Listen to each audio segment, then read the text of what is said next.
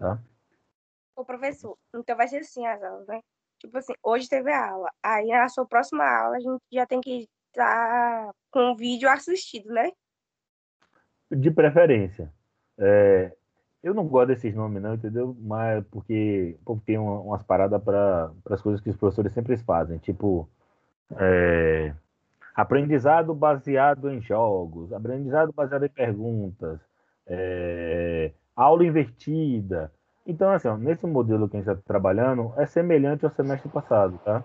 A gente pega, é, deixo a aula para vocês, porque eu fiz isso porque a gente tem muito poucos encontros síncronos. E eu não queria pegar os encontros síncronos para a gente ocupar com a exposição do conteúdo, porque a gente acabaria, acabaria trabalhando é, menos conteúdos é, e a gente também talvez não conseguisse explorá-los tão bem. Né? E aí eu preferi fazer isso para deixar garantido né, é, para vocês, e aí a gente usar esse momento é, ao vivo né, para fazer trocas, para fazer questões, ser mais interativo, sabe? É, eu, eu me baseei muito no cansaço que a gente tem e nos relatos que eu acompanhei né, na internet de vocês, de demais estudantes, é, de, de cansaço com as aulas remotas, com esse tipo de coisa. Então eu pensei nesse, nesse esquema, tá? E as aulas foram gravadas também muito pensando é, em Anderson e na turma de vocês porque no, no, no, segundo ano a gente fez aquelas aulas, aquelas videoaulas gravadas com traduções, né? E aí quando chegou agora, ainda não tinha Lili, ainda não tinha o Yuri, então a gente estava com muito problema de intérprete. Então eu, eu juntando esses, essas variáveis todas, a gente, ó, a gente grava a aula, coloca o intérprete, deixa para a galera. Agora eu já gostei.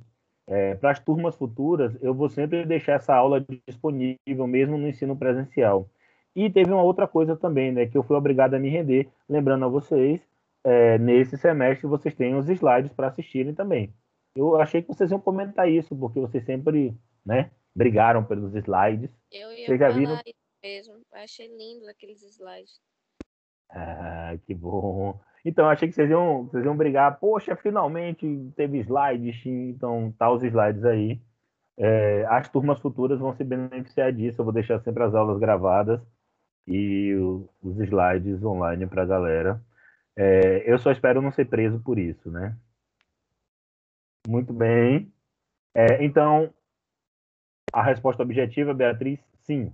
Antes da aula de história tem que vir com os vídeos assistidos. A minha videoaula é o, é o base. Você pode ver os complementares, pode ler os textos. Aquilo são os materiais que são, é, vão te dar suporte para chegar aqui na aula e poder fazer questões, perguntas, enfim, esse tipo de coisa. Ah, outra dúvida aqui que eu acho que você já respondeu, mas acabei esquecendo. É, hum. Esse questionário de até amanhã, é amanhã, né? Até amanhã? Sim. Até amanhã é da última videoaula que o senhor falou que era de uma hora, certo? É de toda semana. envolve o conceito, a experiência histórica da Itália e a experiência histórica da Alemanha. Ah, tá bom. De toda semana o questionário, tudo que a gente trabalhou. É, uma das demandas que foi apresentada por vocês foram a redução de avaliações. Então a gente ao final da semana faz uma avaliação é, para aferir como é que está o aprendizado, tá? Anderson tem uma questão. Oxi, ele perguntou se pode estender o prazo de entrega. Rapaz. Então, cara, eu eu acho melhor não. Por que eu acho melhor não? Porque tem o um questionário dessa semana, tem o questionário da próxima semana e tem as avaliações das outras disciplinas.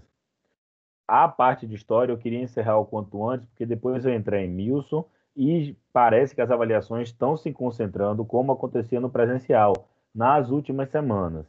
Então eu não gostaria de estender esse prazo. O que eu acho que é melhor para vocês não estender esse prazo. Emilson, sério? Meu Deus. E tu descobriu agora e está registrado e eu vou fazer o recorte dessa parte, e vou mandar no zap de Emilson. Nós que luta. Faz e já manda pra gente postar no status do WhatsApp. tá, então por isso, tá, Anderson? Sim. É...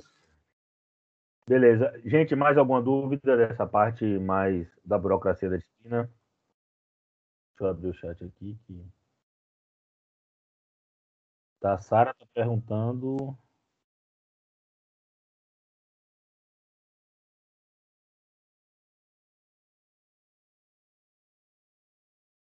Então, gente, ó, é, Sara diz que não assistiu a aula de segunda e Ludmilla que não viu o negócio do questionário. Então, ó, a, todas as nossas aulas seguem o padrão do semestre passado. Elas ficam gravadas justamente por quem não pode assistir por alguma razão, tá? Nessa pandemia é difícil aferir a razão por que vocês estão faltando. Pode ser por um descuido, como dormir, mas pode ser porque está ajudando em casa, cuidando do irmão, cuidando da irmã, enfim. Então é difícil aferir, então as aulas estão lá, é, gravadas, é, para que vocês possam assistir, assim como essa aqui está gravada. Então usem com responsabilidade, lembre que o professor pode ir para a cadeia. É... E sobre o questionário, Lud, eu comecei nessa aula, está lá no nosso plano de curso no início da disciplina e está bem destacado em avaliações. Então, fiquem atentos, eu não sei exatamente como os outros professores estão lidando com as disciplinas, porque tem variação nessa correria, a gente acaba tendo um pouco contato. Mas a disciplina de história ela está toda fundamentada lá no Moodle. A gente sai do Moodle nesse segundo semestre só aqui no Teams. Então todo o material está lá. Nós temos o que?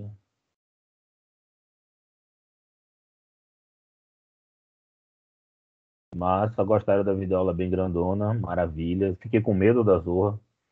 Estava grande a videoaula e eu não tinha me planejado para cortar ela, porque eu achei que ia ser mais curta. Acabou não ficando. Beleza, então, ó. É... Gente está aparecendo aqui toda hora para admitir alguém. Eu espero que não seja vocês tacando as pessoas para fora da sala, né? Pelo amor de Deus. É... Então, vamos lá. Vamos fazer perguntas. Vamos começar sobre aquela, sobre aquela parte da videoaula que é a grandona. Então, a gente pode discutir o conceito de fascismo, suas características. E eu quero que vocês fiquem ligados, cara, na importância disso aqui, ó. É, primeiro que o que é, que é um conceito nas ciências humanas e história? O conceito é aquilo que te ajuda a compreender uma realidade. Ele não inventa uma realidade, tá? É como se ele desse sentido para ela. Então essa, essa é a ideia de um conceito. Fascismo é utilizado, poxa, com, esse, com essa coisa da internet de uma maneira verborradicamente, ou seja, que, que as pessoas usam como denúncia, falatório e acaba às vezes perdendo um pouco é, sua contundência, tá? Uh, e aí, o que é que eu, qual é a minha expectativa? Que vocês aprendam as características do fascismo e isso lhes permita tanto avaliar a experiência histórica da Itália, da Alemanha, ou o Brasil, que tem eventos fascistas, que a gente vai ver na Era Vargas, qualquer experiência histórica, mas também, e mais importante, possam identificar o fenômeno no presente. Então, por isso a importância é, de compreender essas características. Então, vamos lá, nesse primeiro momento, podem, podem perguntar. Eu fico aqui na atenção que é, eu olho aqui para baixo para ver vocês ou olho para a câmera que está aqui em cima. É loucura. Mas vamos lá. Deixa eu olhar aqui os, os comentários. Quem tiver fazer pergunta, levanta a mãozinha e a gente vai.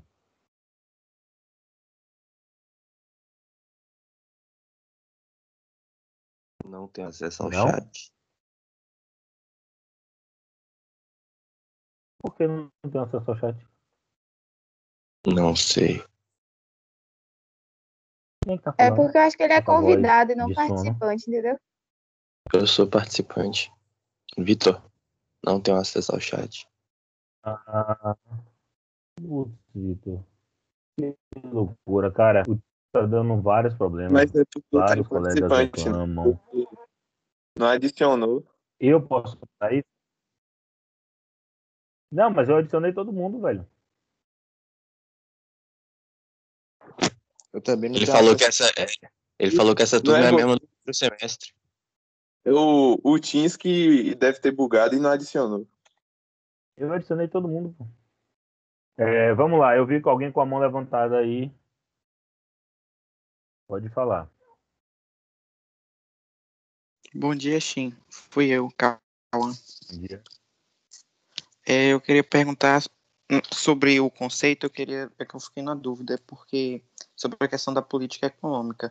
Como eles faziam para agradar os burgueses sendo antiliberais ao mesmo tempo? Beleza. É, boa. Boa, essa foi boa, cara. É, o que que, o que que eles são antiliberais aqui? A gente, quando estudou lá na Revolução Francesa, a gente às vezes acaba é, dividindo o liberalismo em econômico e político, né? É, e, na verdade, não tem essa divisão. Ele é é uma doutrina que está junta. Dentro dos liberais, existe uma variedade de vertentes. Por aí vai. Qual é a questão aqui com o fascismo? Você está vivendo o pós Primeira Guerra Mundial, tá? Que é quando esse fenômeno acontece. Nesse pós Primeira Guerra Mundial, lembra da melhor, lembra da Primeira Guerra Mundial? O que é que causa ela? A gente viu o imperialismo, viu o surgimento dos trusts, dos cartéis, dos esquemas das bolsas de valores. Então você tem um capitalismo financeiro é, disputando e, e, e sendo e crescendo cada vez mais. Então, quando eles estão fazendo essa crítica ao liberalismo, eles estão criticando é, essa essa especulação financeira, esse capital financista internacional, é esse aspecto do capitalismo. E, ao mesmo tempo, é, eles estão criticando, sobretudo, a parte é, de organizar a vida é, em termos de política de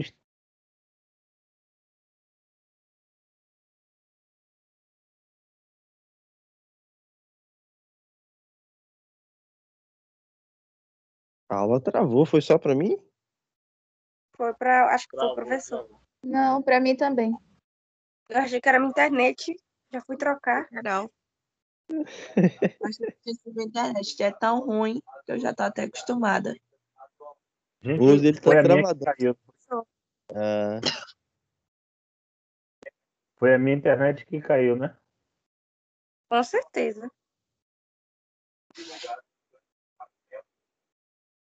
Vocês estão me escutando? Agora sim. Agora sim. Mexe o braço para a gente ver.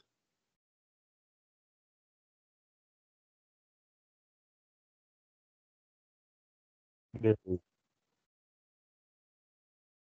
Dá para ver. na minha tela tá, tá, tá travando. Na minha tá normal. Enten- Eu queria entender A esse tá movimento que travando Shin também. fez aí.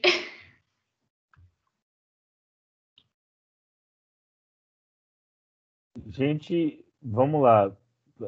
Alguém me dá um feedback aí. Tá indo, professor, tá indo. Pronto. Então, para tentar responder a Cal, como é que eles agradavam os burgueses e ao mesmo tempo criticavam a doutrina liberal? É, que a crítica se dava sobretudo àqueles aspectos da financiarização dessas disputas, é, dessa penetração é, externa do capital externo dentro do aspecto nacional. É, e a crítica se dava à característica de organização da vida, que é democracia, partidos políticos, liberdade de expressão e as liberdades individuais. Aquela ideia do indivíduo como célula é, fundadora da sociedade. Então, o, os fascistas criticavam isso. E para criticar essa sociedade moderna, que é, colocava no indivíduo a responsabilidade pelo seu sucesso ou pelo seu fracasso, e aí nós estamos falando da Itália destruída pela Primeira Guerra Mundial, da Alemanha destruída pela Primeira Guerra Mundial com os tratados que eles são obrigados a. Quando nós estamos falando, é... essas pessoas então veem a responsabilidade sobre isso. Ou seja, o sucesso ou fracasso dependia dos indivíduos. Era isso que essa sociedade moderna estaria construindo. É, é, é por isso também que os fascistas sempre procuram no passado. Como esse mundo do presente está todo destruído, é, acirrado por conflitos, é, é, em que as pessoas estão com a, com a precariedade da vida muito grande, aí o que é que eles fazem? Eles buscam um passado idealizado, inventado, que teria, que era melhor, e que essa sociedade moderna, capitalista, financeirizada, destruiu. É, é, é, dentro do capitalismo, você tem é, uma variedade de vertentes. A gente consegue identificar um capitalismo de pequenos e médios produtores, um capitalismo é, pensado no campo, é, e esse capitalismo que vai se desenvolver com os fascistas na Itália e na Alemanha vai ser um capital monopolista, né? concentrador de políticas de Estado. E esses industriais vão se pegar no fascismo justamente por isso, porque o fascismo vai favorecer eles com trabalho barato, com destruição dos sindicatos e com investimento estatal é, é, em grandes conglomerados, né, em, em, grandes, em grandes empresas que se desenvolvem industrialmente atrelada à política de Estado. Então, como é que eles conseguem é, receber apoio dos burgueses e, ao mesmo tempo, fazer crítica ao liberalismo? É porque os burgueses é, nem sempre eles são liberais, como a gente pensa a doutrina liberal idealmente, tá? É,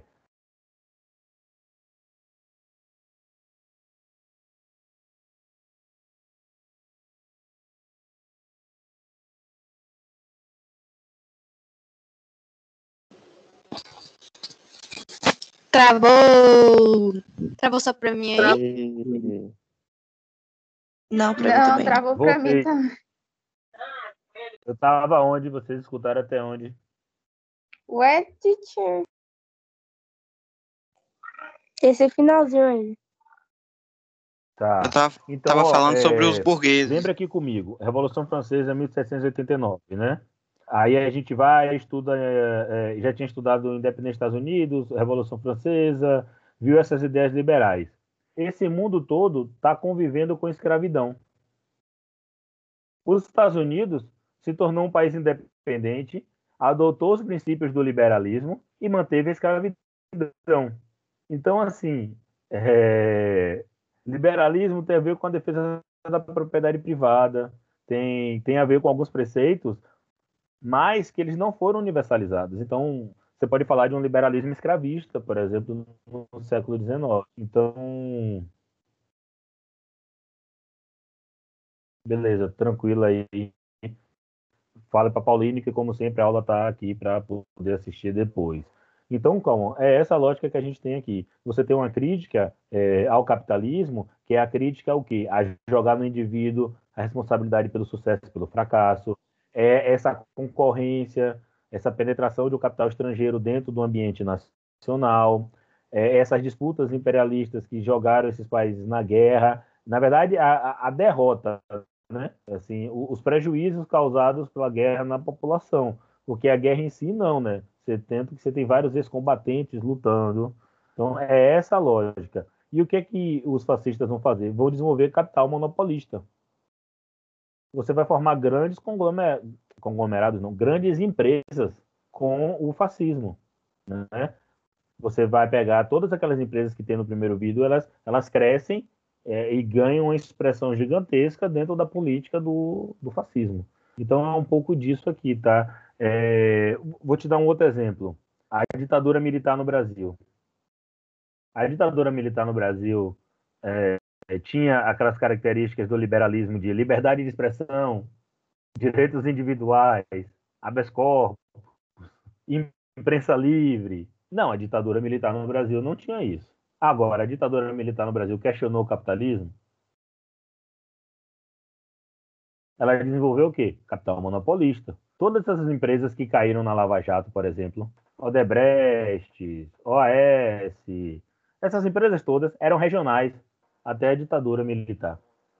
Depois viraram o quê? Grandes conglomerados nacionais e depois internacionais. Então é nesse sentido, sabe? É, dá para ser capitalista de várias formas, tá? Rapaz, hoje. Ô, professor. Hoje. Gente, me desculpem, tá? Eu, eu, eu já venho da aula do lado do roteador para ver se isso não acontece, tá? Tá, então, Cauã, é, foi você que estava falando agora, né? Me diga aí, de- deu para É, entender e- um pouquinho? Então, em certos momentos, o nacionalismo falava mais alto, né?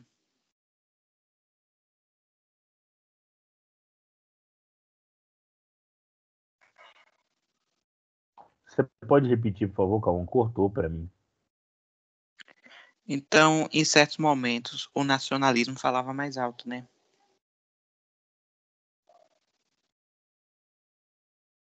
Então, o nacionalismo é uma característica definidora do fascismo.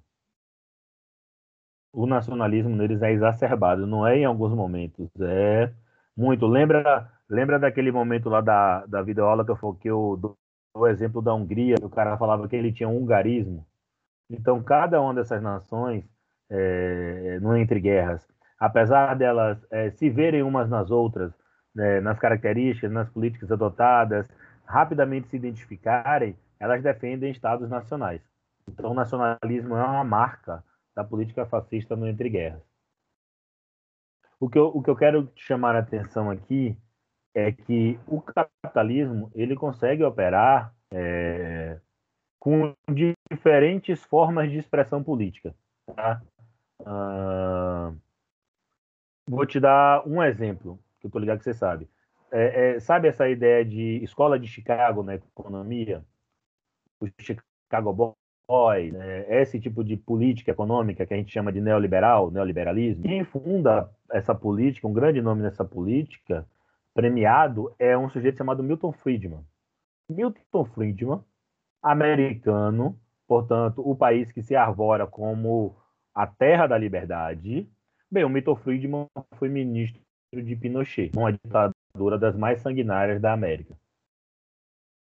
Então, assim, eu é, precisa quebrar essa ideia de que liberalismo em si, por natureza, ele genuinamente, ele não não é incompatível com formas de governo de exceção, sabe?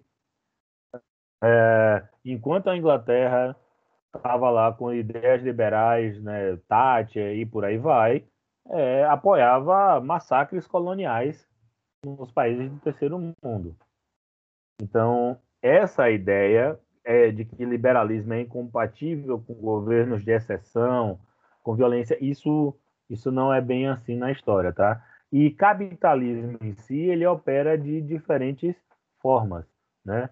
Se você pegar hoje o que a gente vive no capitalismo, com, com a uberização do trabalho, né? É, muda completamente as relações sociais. Continua sendo capitalismo, mas ele está operando de uma outra forma, tá?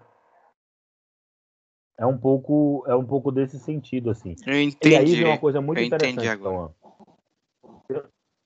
Beleza. No, no, no- na experiência fascista da Alemanha tem, tem é, algo muito interessante. Eles acreditavam que fariam uma revolução. tá? Em determinado momento, um setor mais radicalizado, que doideira, né? A gente falar de um setor radicalizado do fascismo, né? Então, um setor mais radicalizado do fascismo elevou muito o tom de crítica ao capitalismo. Esse setor foi aniquilado. Então você vê ali claramente é, um limite. Não, não, não se pretende, não se questiona é, é, profundamente as estruturas do capitalismo, né? E quando nós estamos falando aqui de capitalismo, nós estamos falando de produção de mercadoria, de deter os meios de produção, é, de mais-valia. Nós estamos falando dessas características. Perguntas. Eu tinha até é, é, preparado algumas coisas, caso não tivessem perguntas, mas eu espero que tenha as perguntas. Então, ia mostrar uns memes e tal, mas os memes basicamente estão na aula. Mostra os memes aí, velho. Os memes estão na, estão na. A maioria dos memes que eu peguei aqui são os memes que já estão na, na videoaula. Ia trazer só porque às vezes vocês não veem as videoaulas aí, para ver se dava uma animada na discussão, mas como algumas pessoas falaram que viram as videoaulas, eu acho que nós vamos ter questões.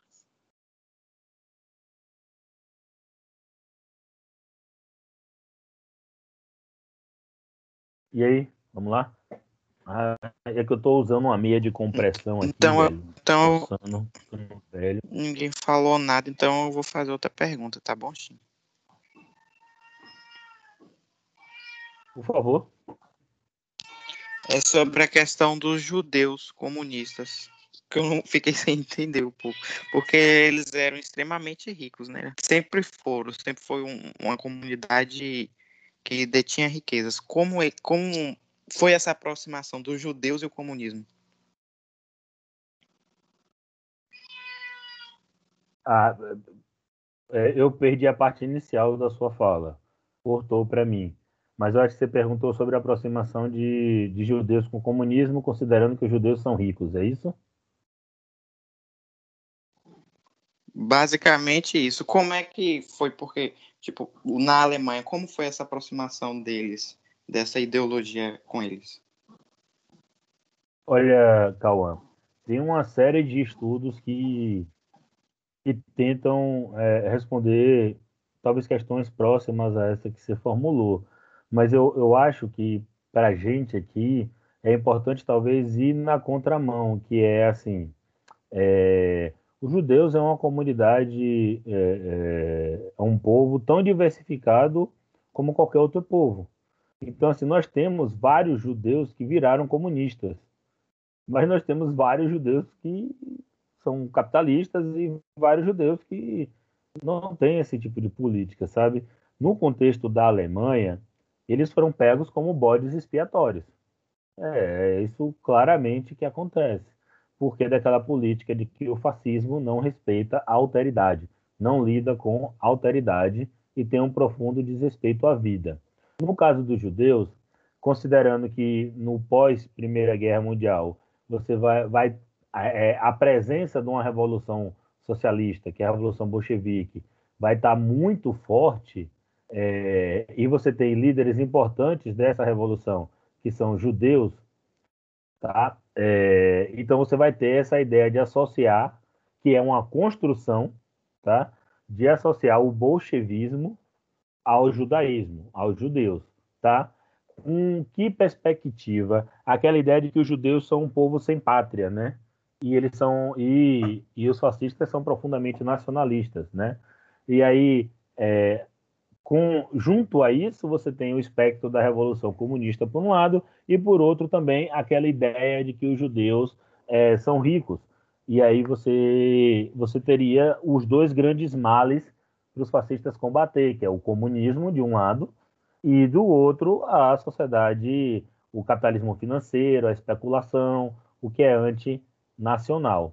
É, no caso da Alemanha, acho que o que é mais importante é a gente ficar ligado que o, o problema da perseguição a judeus não deve ser buscado nos judeus. Por que razão os judeus foram perseguidos? E aí a gente começa a questionar, olha, muitos judeus eram comunistas, muitos judeus eram ricos, muitos judeus, os judeus não têm uma pátria. A gente começa a procurar nos judeus, a, de certo modo, o que teria causado a ira nos fascistas, né? Então a gente acaba responsabilizando as vítimas. Então é importante ficar de olho que o problema da perseguição aos judeus deve ser procurado em quem perseguiu. E por que eles foram perseguidos? E por que é, quem perseguiu? Perseguiu por quê? Porque é intolerante com as diferenças. Portanto, o racismo é um componente fundamental dessa lógica. Então, judeus foram perseguidos porque da lógica dos perseguidores, não por uma característica específica dos judeus. Porque, de novo, a população, por mais que tenham características próprias, apresenta diversidade, né? E aí você pega e seleciona determinadas características, às vezes acerba, constrói uma narrativa justificadora da sua prática violenta. E é isso que acontece na Alemanha em particular.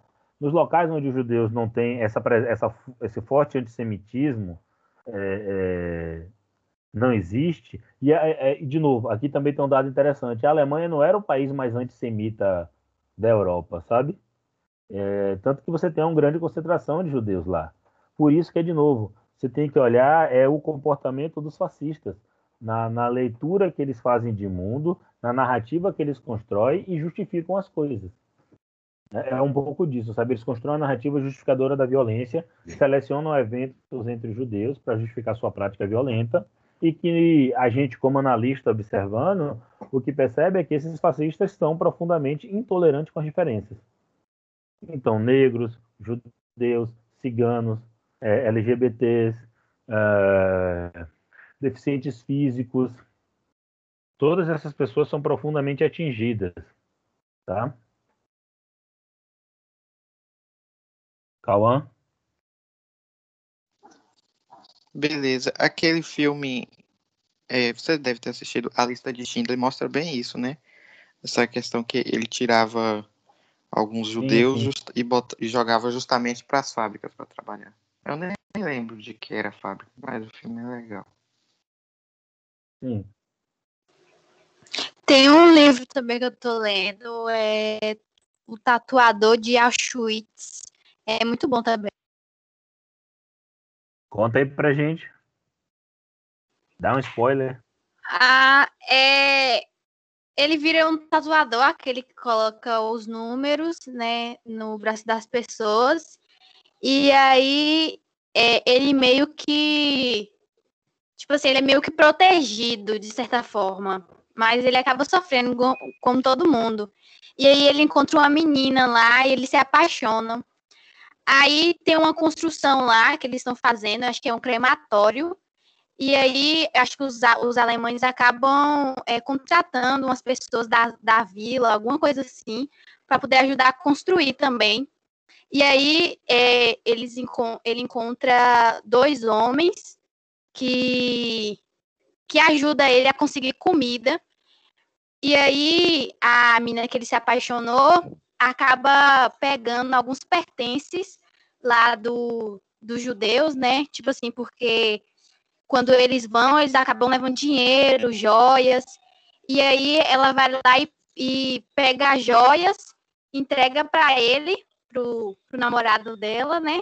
E ele vai lá e entrega para esses dois homens, que acaba. É uma troca, né? De, de joias e de comida para eles, pra eles conseguirem né,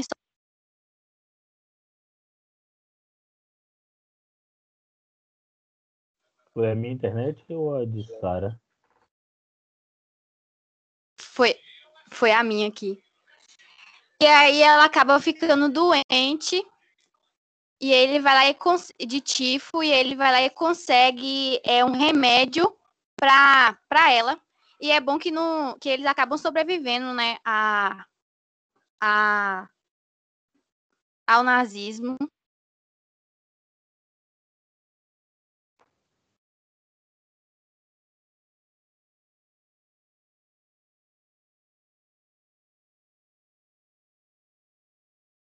Tá, eu picotou um pouquinho porque da internet que parece que tá ruim tudo quanto é canto hoje. É, gente, é, vocês têm um intervalo, né? Que é nove e meia, não é isso? Me corrijam se eu estiver errado. Eu acho que é 9h40. 9h40 9 até 9h50. Vocês estão me escutando? Sim, a gente tá falando, tá escutando a gente? A gente tá, tá escutando? Professor, travou de novo.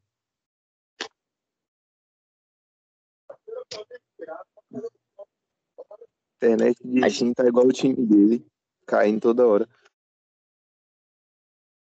E fala mal do seu time, deixava não. Tô aqui de prova. É, gente, tá difícil Foi hoje, viu? Ó, a internet, Então, a internet tá barril. Ó, é, vocês têm um intervalo, não tem? Que acho que é nove e meia. Eu tô certo ou tô errado? 9h40.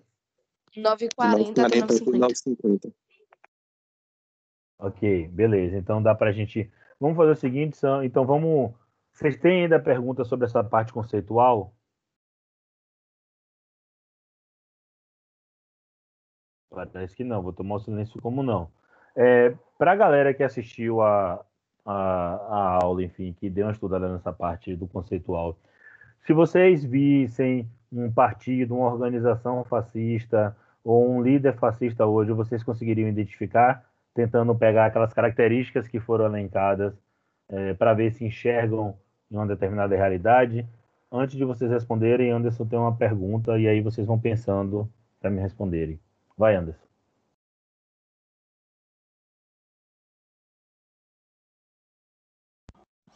Vocês conseguem ver, é, ver Alisson bem? Porque aqui para mim está travado. Ele nem tá aparecendo na minha, Yuri. Ah, ele tá travando. A Agora internet para mim dele tá travando bastante. Deixa eu ver se eu consigo. Eu acho que é a de vocês, porque pra mim Anderson não tá travando, não. Pra mim tá, tá travando. Agora ele voltou aqui, não tá travando, não. Agora deu uma travada. Acho que a É, internet de, Tá ruim de para todo Anderson mundo mesmo. hoje essa internet.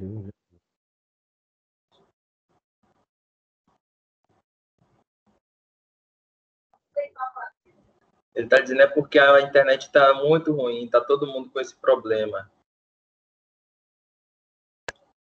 Eu vou pedir a ele, professor, que ele grave a pergunta dele e depois do intervalo ele faz, tá bom?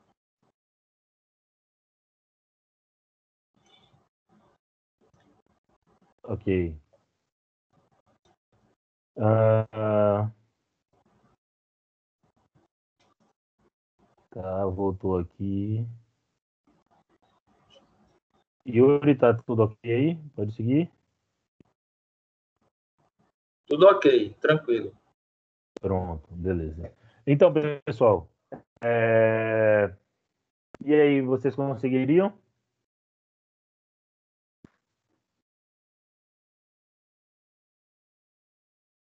Não? Acho que sim, antes que Então- suspense o final. Alguém pegou praga aí.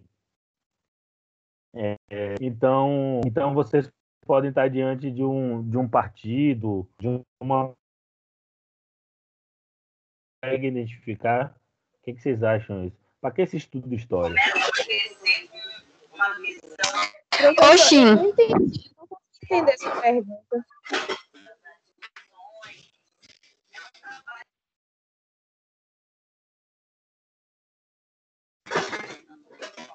Cara, para salvar, é isso? Por favor.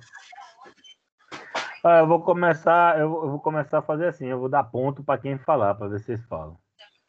Oxi, é, você falou, não sei se tem alguma coisa a ver, mas aí eu lembrei daquele cara lá que fez o símbolo do KKK.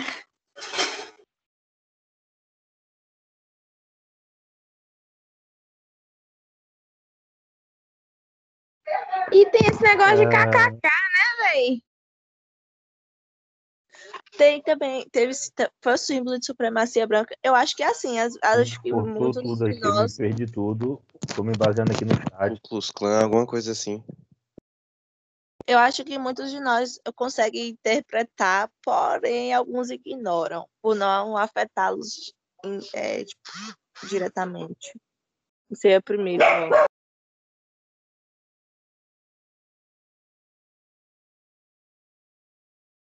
Tá, Cauã, Cauã pediu ali para falar. Eu sei que vocês falaram algumas coisas. A internet está picotando, tá cortando, tá? É, eu posso ter perdido. Vamos tentar ver pela ordem. Tranquilo, Ana, sem problema. Ela fica gravada, você pode acompanhar depois para não perder nada. É, Cauã tinha levantado a mão e Vitor também acho que quer falar. É isso mesmo? Não. É, vai, Cauã. que Eu acho que Cauã levantou a mão ou já desistiu. Não, que você, você falou se dava para identificar o governo fascista. É, eu acho que uma coisa que você apontou bem é essa questão que às vezes generaliza demais o termo, aí quando realmente está acontecendo, ninguém dá mais ouvido. Porque eu, sinceramente, talvez, talvez não, mas pensando bem, analisando bem, talvez a gente tenha vários governos fascistas pelo mundo, inclusive aqui. São vários sinais anti-ciência, principalmente agora, nesse momento, é, contra a imprensa, que demonstra um caminho claro. Quem mais? Estamos chegando naquele momento do assunto que joga o professor na cadeia, então vamos fazer um bom uso dele.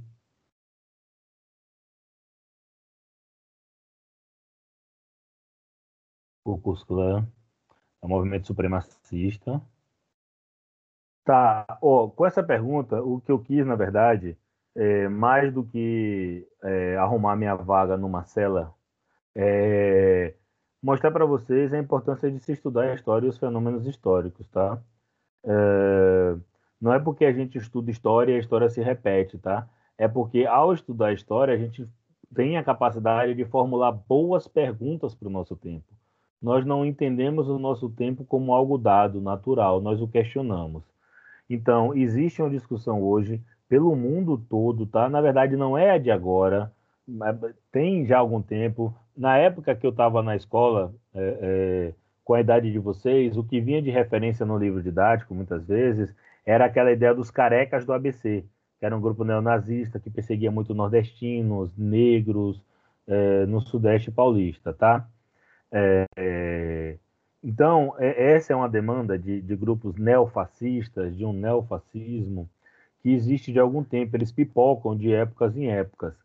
É, como, ao ver a experiência histórica do fascismo, a gente viu que ele é extremamente nefasto, né? trouxe muitas mortes, fim de liberdades democráticas e por aí vai. Espera-se que a construção de um outro de, do mundo, né, pós a, a, a Segunda Guerra Mundial, em que a ideia de democracia finalmente se impôs, é, de respeito aos direitos humanos e por aí vai, é que tal fenômeno não voltasse a acontecer, ou que não ganhasse expressão. Então, quando eu digo para vocês que é importante conhecer o conceito, é justamente para isso, para não banalizar seu uso, para não chamar aquilo que não é fascismo de fascismo simplesmente porque você discorda, tá? Ou simplesmente porque não te agrada a linha política, ou simplesmente porque aquela linha política você sabe que é terrível. Mas talvez ela seja terrível, mas não seja fascista. Mas se ela for, é bom chamar pelo nome. Então eu quero que vocês tenham essa capacidade autonomamente de fazer isso. Então por isso que eu lhes ensinei o conceito, tá? É... Quando rola esse assunto, a galera começa a perguntar sobre líder A, líder B, partido A, partido B. A depender das circunstâncias históricas e da liberdade que o professor tem, ele responde mais ou menos sobre isso. Mas o que eu particularmente acho importante é que vocês tenham essa capacidade. Aliás, a capacidade eu sei que vocês têm, mas eu quero que vocês tenham as ferramentas para poderem fazer isso, tá? Então, por favor, não menosprezem, é, não negligenciem, obviamente, considerando as condições que cada um de vocês tem, é, não negligenciem o poder é, que tem ao se estudar história, ao se estudar esse conteúdo específico, tá? Está ah, se aproximando de 9h40, então vou abrir aqui para ver se mais alguém tem alguma questão. Se vocês não tiverem mais nenhuma questão, eu é, Aí eu dou os 10 minutos de intervalo de vocês, a gente retoma às 9h50 e o resto da aula a gente trabalha com os eventos históricos da Itália e da Alemanha. Então, abrindo para vocês novamente, vocês têm perguntas, questões, comentários?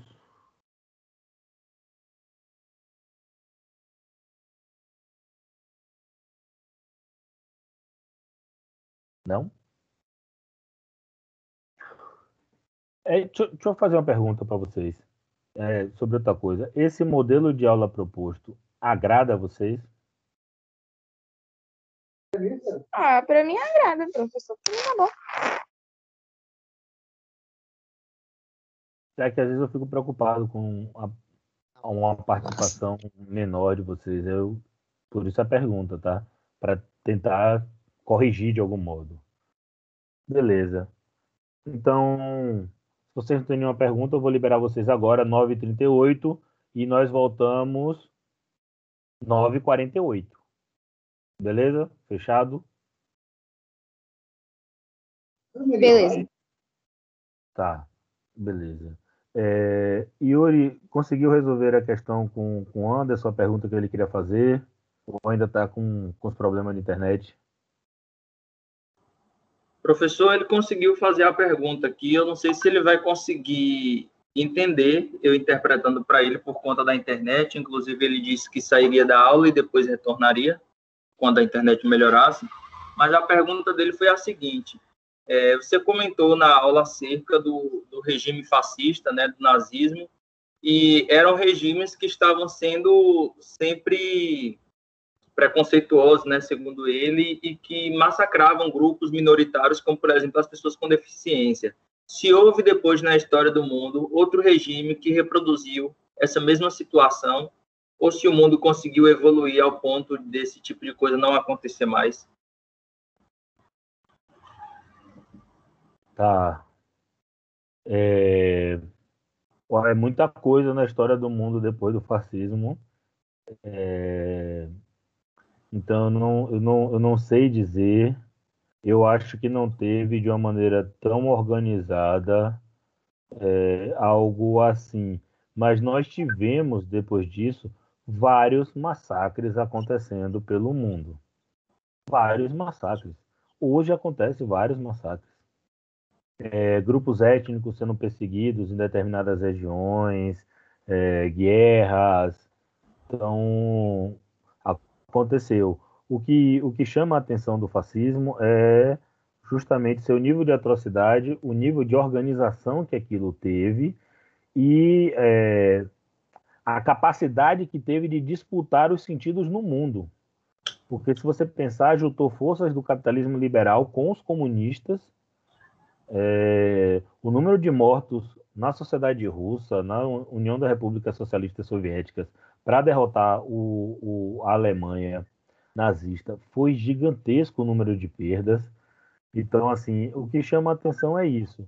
E os desdobramentos com a ONU, com a Declaração dos Direitos Humanos, esse tipo de coisa. Mas depois disso aí, você continua tendo vários massacres pelo mundo, é, vários massacres. É, o apartheid permaneceu, tudo bem que abalado para começar a ser destruído, né? Desses locais. Mas, cara, até hoje tem. É só olhar a guerra da Síria, por exemplo, a quantidade de mortes que você tem na guerra da Síria. Você tem campo de concentração perseguindo deficientes físicos. Eu não tenho notícia de ter isso, né? Mas você tem uma guerra que mata muita gente. Ou se você lembrar daqueles grandes é, migrantes chegando na Europa, sabe? Então você tem violências gigantescas. Cara, hoje, hoje no Brasil, é só você procurar o dado de insegurança alimentar. A fome voltou aqui no país. Então, assim, não é a mesma coisa, todos esses locais não são fascistas, tá? É, não quer dizer isso, no entanto, violências gigantescas continuam acontecendo. Não é, exatamente do modo como foi o fascismo, com nível de organização, ideologia, daquela forma, mas violência continua acontecendo. Vou dar uma liberada para você descansar. Ele disse aqui que deu para ele compreender um pouco e agradece muito pela tua resposta. Beleza. Então, para vocês aí poderem descansar um pouquinho, vamos fechar e volta às 9h48.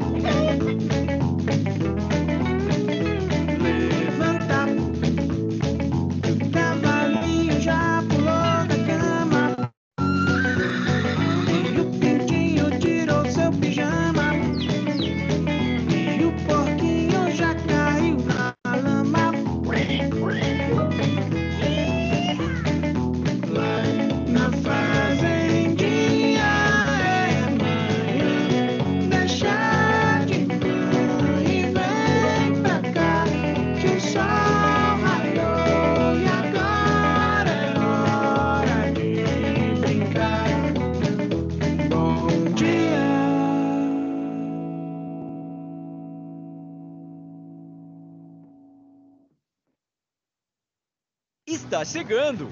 Um herói e sua tripulação, Lorelai e Tomás. Eles se tornarão piratas protetores. Mas não vai ser fácil. Junte-se a Santiago em aventuras incríveis.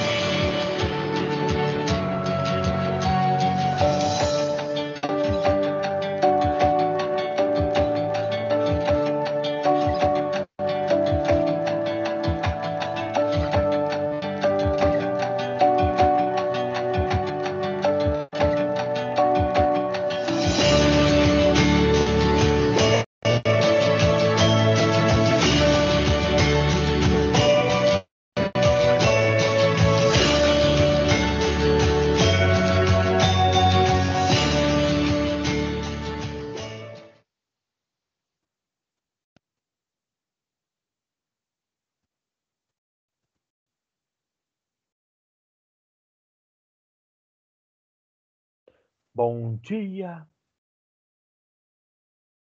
A fazendinha. Meninos e meninas, voltamos.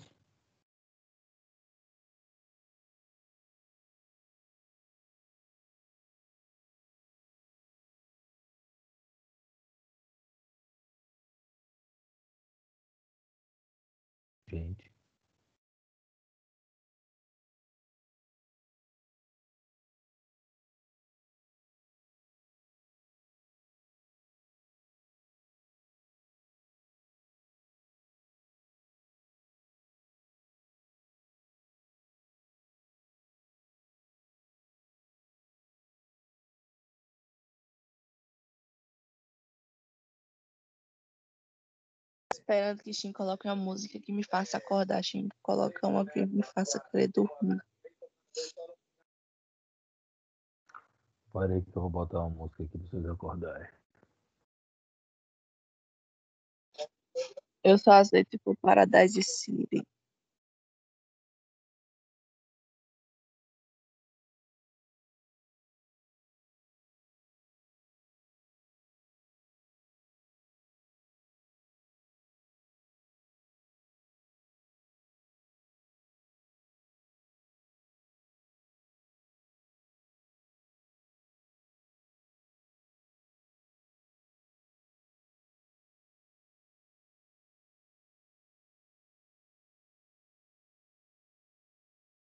Eu só espero que depois o YouTube não deixe, deixe eu colocar o, o vídeo.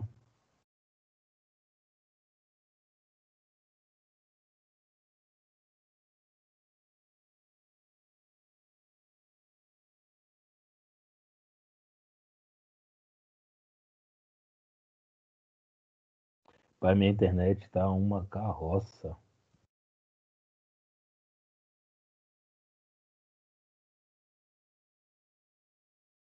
Manda a carroça embora e acaba a aula, professor. Melhor.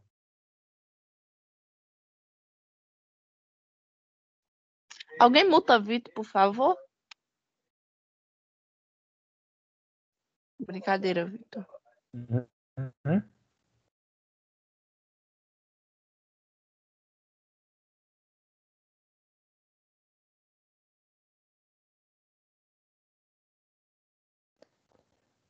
É.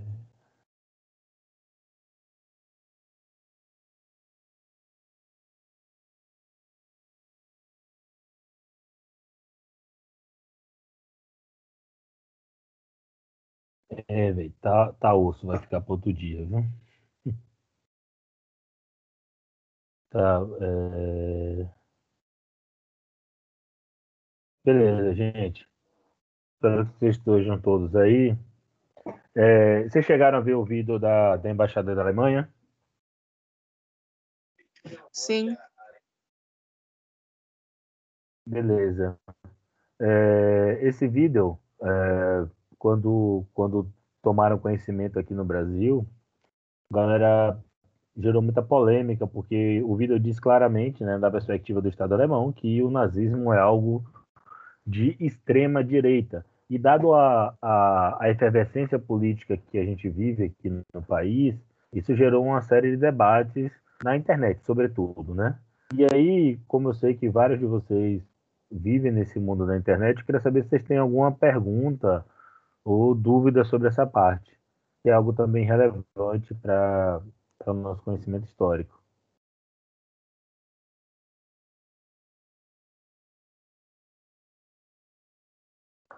Beleza.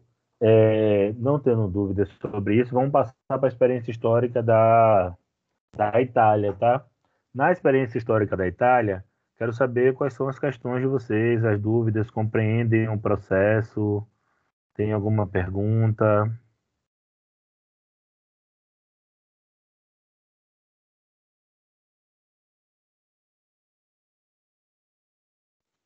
Eu ia falar sobre o vídeo. É, é nítido, assim, mais ou menos, a, a diferença entre a reação deles lá de acordo com o nazismo e aqui com a ditadura. Eu acho que pelo próprio governo, né, próprio governo acaba até, de certa forma, apoiando, dizendo que não existia. Eu acho que seria importante também ter essa, é, não sei como é que se diz, punição, acho que de certo modo seria isso, de grosso modo, punição para quem nega a ditadura, né? Porque foi nítido que houve e algumas pessoas acabam negando, dizendo que não aconteceu. E é isso. Falei. É, o, o, o que a gente tem é que no Brasil é proibido, né? É criminalmente é, Primeiro que a lei da anistia diz que os crimes conexos à ditadura, admitindo todos os problemas que tem, nós temos uma lei que veio junto com a Comissão Nacional da Verdade. Vocês podem procurar na internet, logo quando o atual presidente assumiu, e ele é um declarado entusiasta da ditadura, teve a data que é o 31 de março e o 1 de abril, né, que é a data do golpe. É, nesse momento, o, a ordem do dia, que é que é lida nos é, fez uma, uma, uma certa exaltação à ditadura. E aí o Ministério Público, né, que é um órgão de Estado, pegou e soltou um documento, né? Depois vocês podem procurar é, esse documento e dar uma lida em que cita, bem, uma infinidade de leis de que porque é proibido tal ato no país, tá?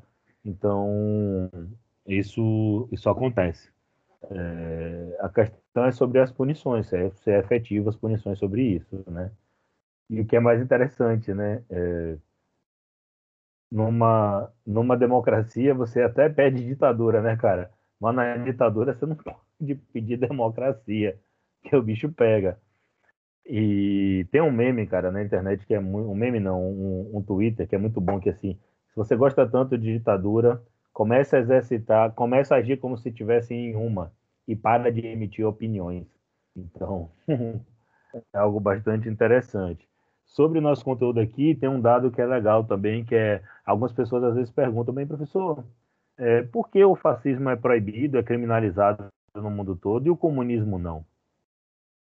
Aqui, quando a pessoa faz essa pergunta, ela tem uma associação na cabeça dela do comunismo como algo violento, como Estado totalitário, esse tipo de abordagem.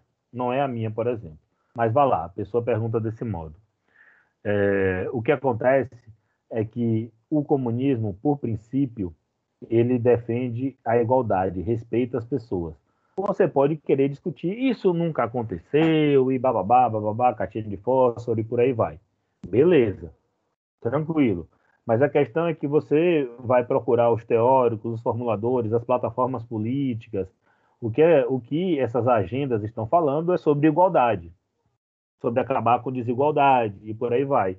Nas plataformas fascistas, você ouve sobre violência, sobre exclusão do outro. Então é por isso que o fascismo é amplamente criminalizado e o comunismo não. Apesar de que em alguns países, quando se acendem governos conservadores, governos de perfil fascistoide, é, acaba se tentando criminalizar o comunismo. Vários, alguns países da Europa, isso está começando a acontecer ali um pouco da região do leste europeu. Tá? Então essa é uma coisa que às vezes aparece para vocês. Uh, e o, a experiência histórica, gente, do fascismo na Itália. Vocês têm perguntas?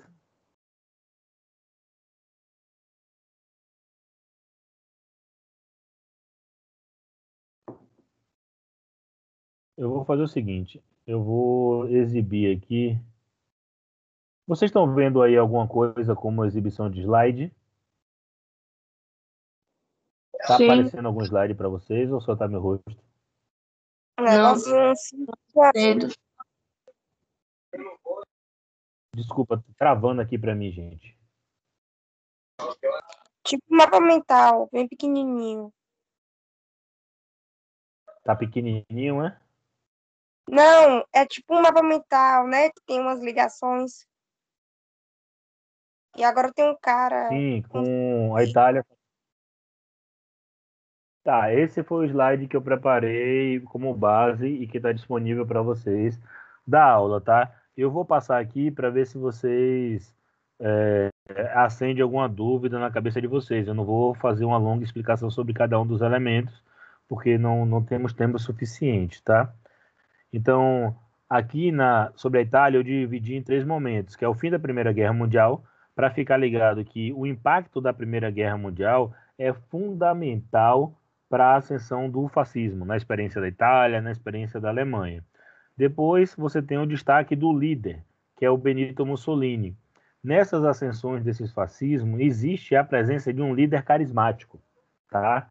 Não é que você tenha que gostar dele, não, mas ele tem essa relação de, de, de liderança carismática, ele cumpre o papel daquele pai é, corretivo de uma sociedade, a figura centralizadora que vai garantir estabilidade e rumos para a coisa. Então, essa figura paterna, que pode muitas vezes se, é, te coibir, mas te coíbe é, para o seu bem, sabe? Aquela, como aquela ideia de uma punição para o seu bem. Então, está aqui a figura do Benito Mussolini, e, por fim, a ditadura fascista propriamente dita, ou seja, é, como é que estava esse Estado se organizou, quais foram as ações tomadas, então está mais ou menos dividido assim.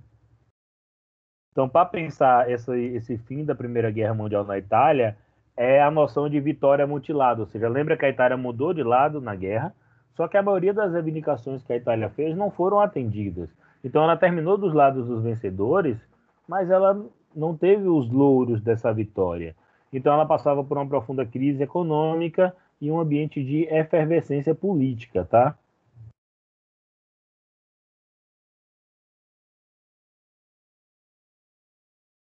Beleza, eu voltei aqui para ver o que vocês tinham comentado. Consigo administrar Não aparece para mim os dois ao mesmo tempo. Então, quando a gente olha para aqui, gente, tem que ficar de olho nisso. Que é que tem na crise econômica, né? Você vai ter o quê? Taxa de desemprego, falta de recurso para as indústrias, preço dos alimentos, inflação. E aí, diante dessa crise econômica, você vai ter o quê? A crise do modelo capitalista liberal, que parecia esgotado, porque foi ele que gerou a guerra. A gente sai vitorioso da guerra, mas olha como é que está nosso país. E aqui, gente, eu estou falando das massas da população, sabe? Quem vai para a guerra, quem vai para a linha de frente, é gente do povo. Então a galera vai para a guerra, luta, morre, perde pessoas, quando volta, está tudo, tudo destruído. Os operários, camponeses, é, os grupos médios, né, profissionais liberais, passando por muita dificuldade. Então, por um lado, você tem a crise é, do capitalismo liberal, e por outro, você vai ter o fantasma do bolchevismo. Qual é o fantasma aqui? Amplas massas da população cada vez mais se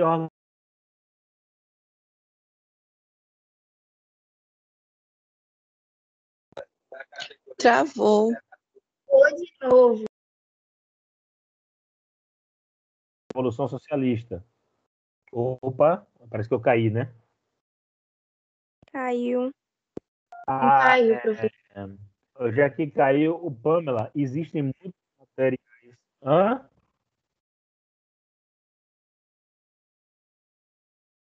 Falem, falem. Você tinha caído. Gente. Ah, tá. Às vezes vocês me assustam, cara. Vocês ficam assim. É...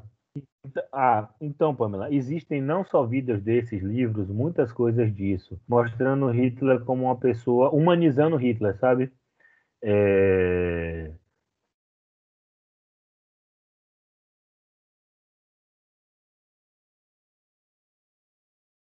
na vida ou é, tivesse outros apreços. E a grande questão é que isso acaba amenizando né, é, a figura violenta que foi o Hitler e o todo do fascismo, mas existe muito disso, muito esse interesse, é, às vezes folclorizado em torno da figura, né?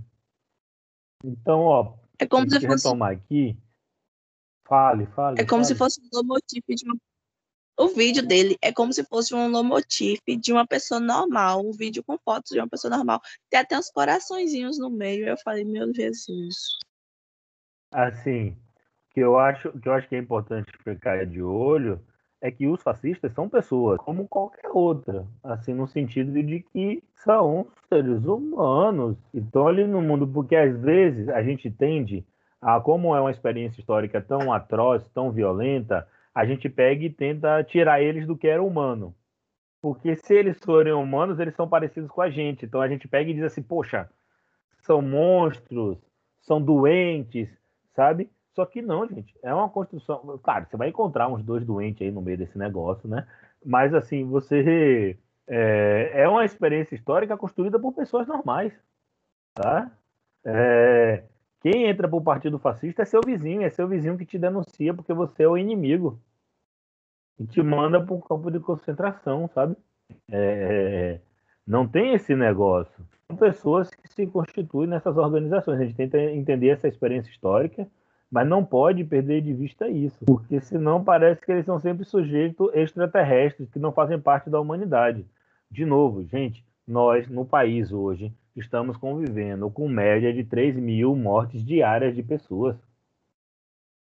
3 mil mortes de pessoas diárias.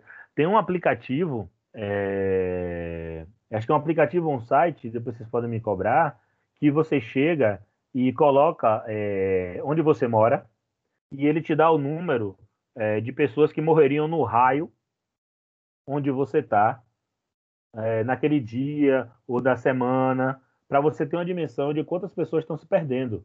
Então, muito provavelmente, cidades como Itororó, Itapetinga, é, Maikinique, essas cidades sumiriam do mapa com essa média de morte. E nós estamos convivendo com isso tranquilamente. Nós, eu estou falando assim de maneira generalista, tá? Nem todo mundo está lidando bem com isso e, e por aí vai. Mas eu estou falando só para que a gente perceba, nós estamos convivendo com fome. Hoje, acho que é uma parte gigantesca da população brasileira vive com insegurança alimentar, que é o que? Não ter segurança se nesse dia vai ter alimento. Tem pessoas que já não têm alimento. A maior parte dos beneficiários do Bolsa Família não tem alimento. É, então, assim, nós estamos convivendo com uma violência gigantesca. A questão parece que essa violência está sempre no passado e é feita por sujeitos monstruosos. Não, é feita por gente, que nem a gente, tá? Tá, vamos voltar aqui para a Itália. Então, o fantasma aqui do bolchevismo, a ideia de fantasma, é muito associada àquela galera da elite, né, que via isso com medo. Mas ele ganhava adeptos entre amplas massas dessa população. Estou passando aqui rápido só para avivar a cabeça de vocês. Do ponto de vista da efervescência política, você vai ter o Partido Socialista Italiano, depois vai ter uma ruptura nele que vai se formar o Partido Comunista Italiano. Lembra que eu expliquei para vocês na Revolução Russa? Depois da Revolução Russa vai ter uma, uma, uma segmentação dentro do, das lutas socialistas por toda a Europa. E você também tem um Partido Popular Italiano, que é, já tentava barrar a expansão do socialismo, tá? Sobre isso aqui, o, como é que está a característica da Primeira Guerra? É, vocês têm perguntas? O impacto da Primeira Guerra nessa sociedade italiana, seus desdobramentos.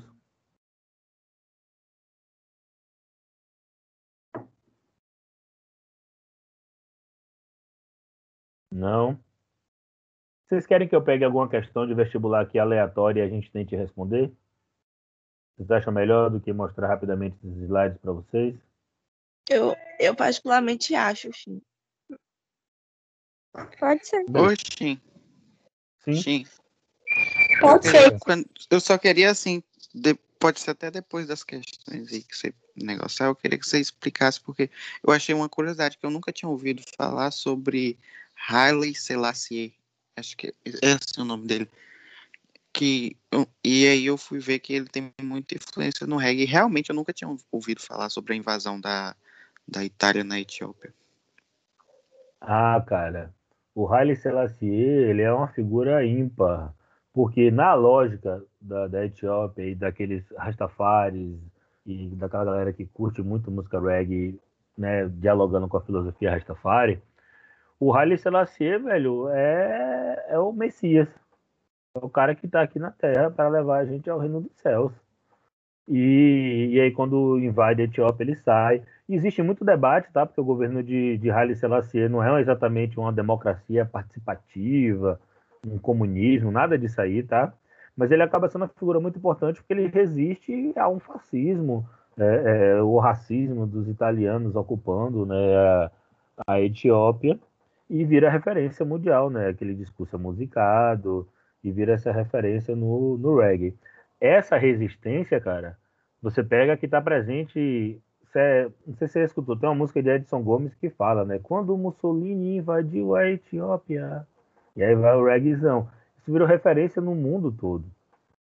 Por quê? Porque era um, um país africano resistindo né, a, a- a essa ocupação durante a Segunda Guerra Mundial. E se você pegar ali nesse momento para frente, década de 40, 50, 60, é quando vai acontecer o processo de descolonização da África. E a ideia de pan-africanismo para ganhar força na África e pelo mundo todo. Então isso acaba também é, é, se reverberando como uma referência para toda a população negra em diáspora pelo mundo. E é por isso que ele ganha esse destaque, né? Mas tem, mas tem, tem, tem, tem mais coisa, cara. Tem mais coisa para discutir na Acho que é na coletânea geral da Unesco de História da África tem uns textos sobre a formação do pan-africanismo e, e por aí vai. Eu, particularmente, sempre quis, cara, fazer com vocês, eu nunca consegui arrumar. No, a aula não dá tempo, sabe? Eu queria pegar até um CD de Bob Marley que se chama, acho que é Africa United, que tem a capa com, com as bandeiras africanas assim, para a gente pegar e discutir aquelas músicas ali e ver os contextos e as influências, enfim, é, é bem legal. E o Haile Selassie é essa, é essa figura que Uma das- dispara um pouco disso. Uma das músicas do Bob Marley é bem o discurso do Haile. É sim, é a War, que é esse discurso É. do Haile musicado. vocês terem uma ideia, gente, Você o Bob Marley era crente mesmo, assim, sabe? É, de acreditar no Haile Selassie como esse Messias, como, como esse cara que está vindo para nos libertar. Então, ele era um sujeito muito, muito crente. O, o Bob Marley, inclusive, é, tem, tem alguns problemas de saúde e, e se retarda tratamentos que está relacionado a essa perspectiva espiritual. Enfim, tem, um, tem alguns debates e algumas curiosidades relacionadas a isso. Alguém mais ia falar? Não, eu ia dizer que as, algumas músicas, algumas não, todas, né, praticamente. As músicas dele são cheias de críticas, igual aquela No Woman No Cry, é, foi feita por uma mulher, ah, foi feita com base em uma mãe que perdeu o filho, se não me engano, assassinada por, poli- pelos policiais. Sim, sim. As músicas dele, todas, aquela é, Canções de Redenção, tem aquela do I Shot Sheriff, ah, tem uma que é muito legal, que é a de colocar fogo no canavial, sim, é, vai colocar fogo, eu esqueci agora o negócio em inglês, em meu inglês é péssimo. Fogo, não tem inglês nenhum. Gente, fiz o seguinte aqui, ó. Abri questões no. Meti no Google, a primeira que abriu as questões apareceu. Eu espero que apareça questões que eu saiba responder. Meu Deus, olha o tamanho dessa questão, Jesus. Vamos voltar, que talvez não tenha sido a melhor página. Simulado blog do Enem. Vamos ver esse aqui.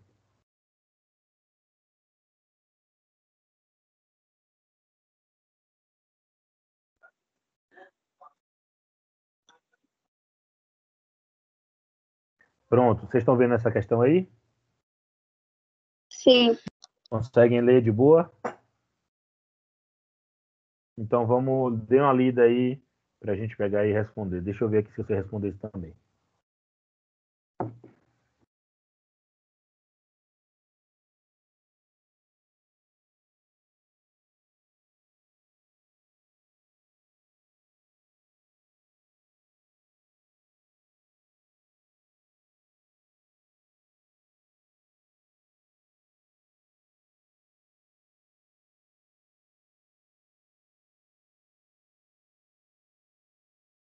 Oxi, Hum, Kaique, é, Kaique não, Cauã pediu pra te avisar que ele tá sem internet, só conseguiu um pouquinho agora, ele não tá dando pra assistir aula, não. tranquilo, sem problema.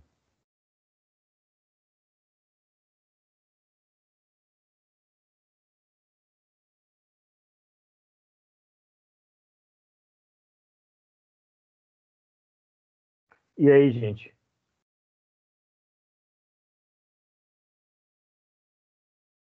Eu e Cauã Matos concordamos na primeira alternativa. Eu também achei que é essa.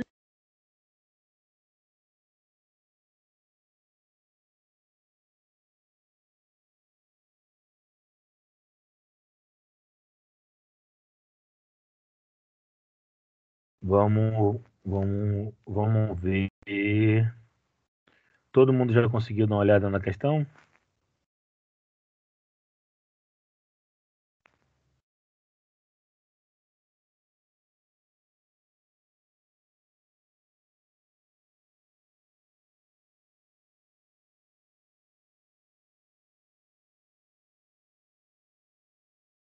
Essa? Ah, tá, ó. Ah, que legal. Não sabia que tinha isso não. Vem cá, vocês estão vendo ainda. Vocês estão vendo ainda o, A questão? a questão? Sim.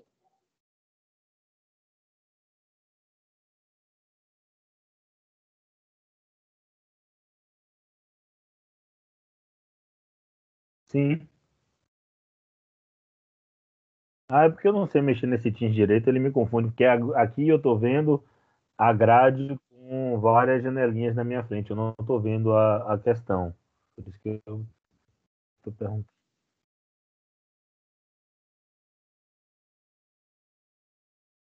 Vamos lá, vamos tentar responder aqui então, beleza, gente?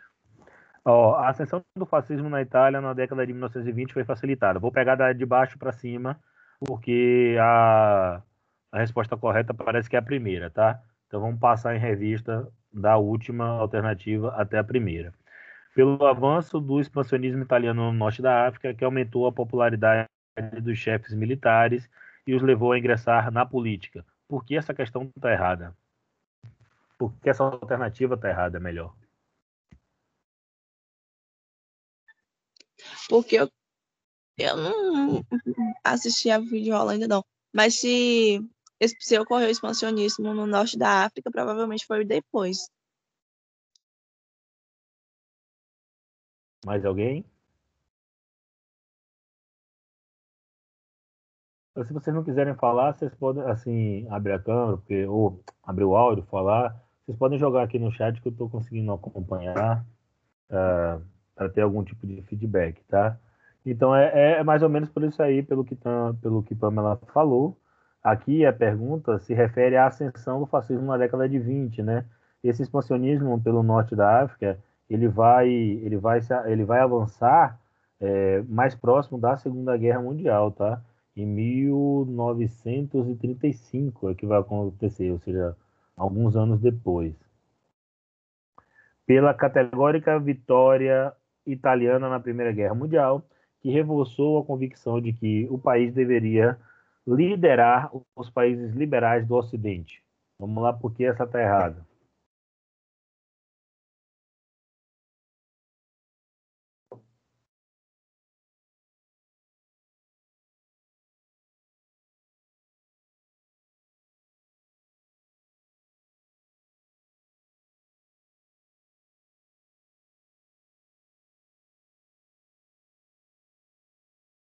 Gente, sério?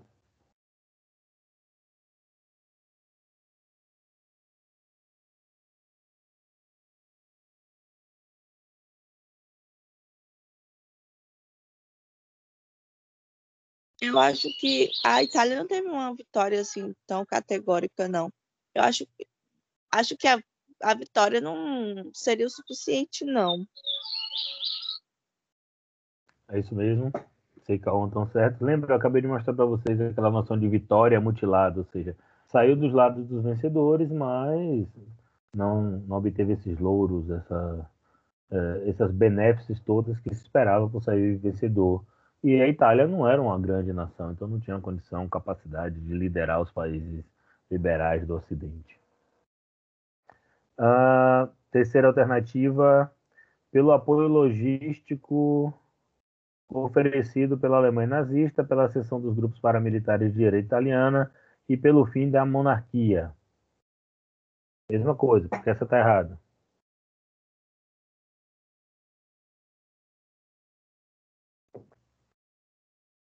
Porque a Alemanha nazista foi depois e porque eles não queriam o fim da monarquia. Inclusive foi até o rei que botou ele como primeiro-ministro. Acho que é isso. É isso mesmo. Você tem na ascensão, não, porque a Alemanha nazista se constitui depois, vai ter uma aproximação entre, entre essas nações. É, você tem sim a seção de grupos paramilitares de direita na Itália. Assim, aí ó, aí fica ligado. Se a gente estuda bem os conceitos, aqui ajuda a pegar, por exemplo, ó, você, quando você tem fascismo, você vai ter sempre essa lógica de culto à violência, culto às armas, culto, culto à força, militarização. Então isso aqui está tudo presente. É, vocês chegaram a assistir o filme A Onda? Eu deixei lá o link para vocês assistirem. Eu sei que a galera deu uma olhada na série, que veio falar comigo. Eu não assisti a série, que tem na Netflix. Eu não sei dizer sobre a série.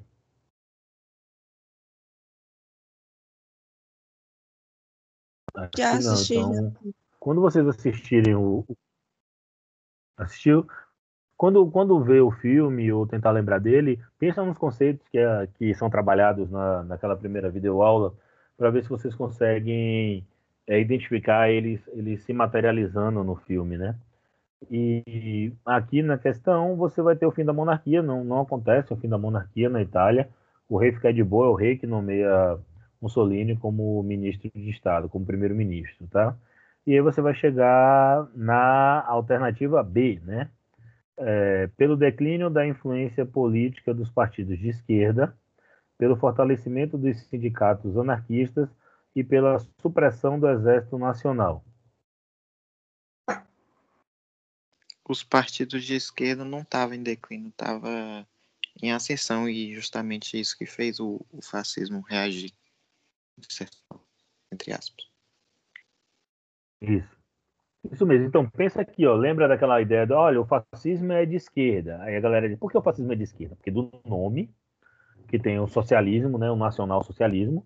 E aí, socialismo na época não era uma palavra associada à esquerda unicamente, era uma palavra que estava em disputa. Então, vários amplos setores da sociedade, mesmo conservadores, é, utilizavam a ideia de socialismo. Agora, o socialismo pregado pela esquerda é a igualdade entre as pessoas. O socialismo é, dos fascistas não fala em igualdade sobre as pessoas, mas sim numa sociedade hierarquizada, rigidamente hierarquizada. E o que é que você tem por, nessa sociedade do pós-guerra? Você tem a seção de forças de esquerda com, com, com muito vigor. Se você pegar as votações no parlamento, você pegar as expressões políticas, está ali presente. Então também é equivocada aquela ideia de que o fascismo, tanto na Itália quanto na Alemanha, chegaram ao poder por vias democráticas. Muitas vezes você encontra a galera falando isso. Se utilizou as instituições de Estado para se chegar ao poder, se utilizou. Mas se utilizou sobretudo a violência. Os caras ganhou a eleição, mas os caras ganhou a eleição ameaçando matar as outras pessoas, matando algumas outras pessoas. E mesmo assim, quando você olha os índices, os percentuais de votação é, desses partidos, eles não são tipo assim, é, 98%, sabe? Não é assim. A sociedade estava bastante dividida, né?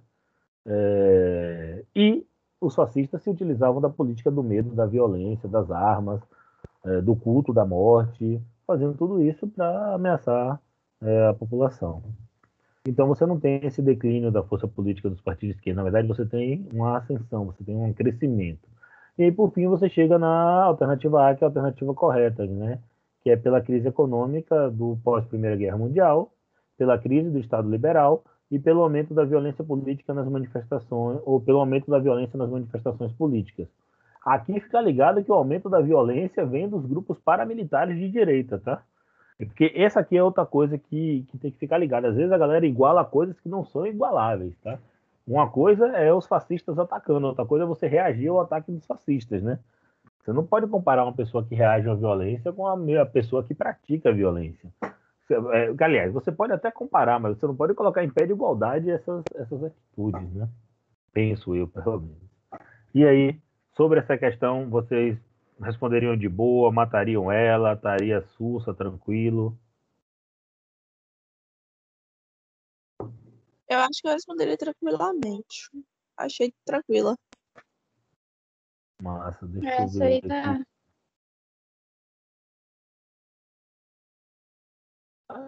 Vamos ver se a gente acertou? Vai que, né?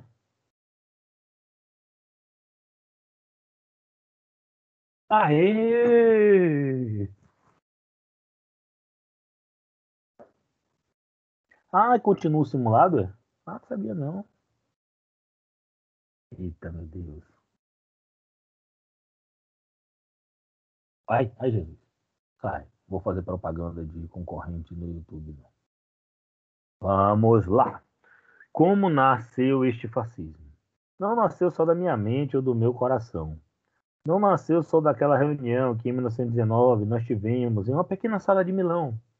Nasceu de uma profunda e perene necessidade desta nossa estirpe ariana e mediterrânea, que em um dado momento se sentiu ameaçada em suas razões essenciais da existência de uma trágica loucura e de uma fábula mítica que hoje cai por terra no mesmo lugar onde nasceu. Mussolini, Benito, Discurso de Bolonha. O trecho acima é um discurso feito pelo líder fascista Benito Mussolini em 3 de abril de 1921. Com base nas informações desse texto e em outros conhecimentos sobre o assunto, assinale a opção que não apresenta uma característica desse movimento.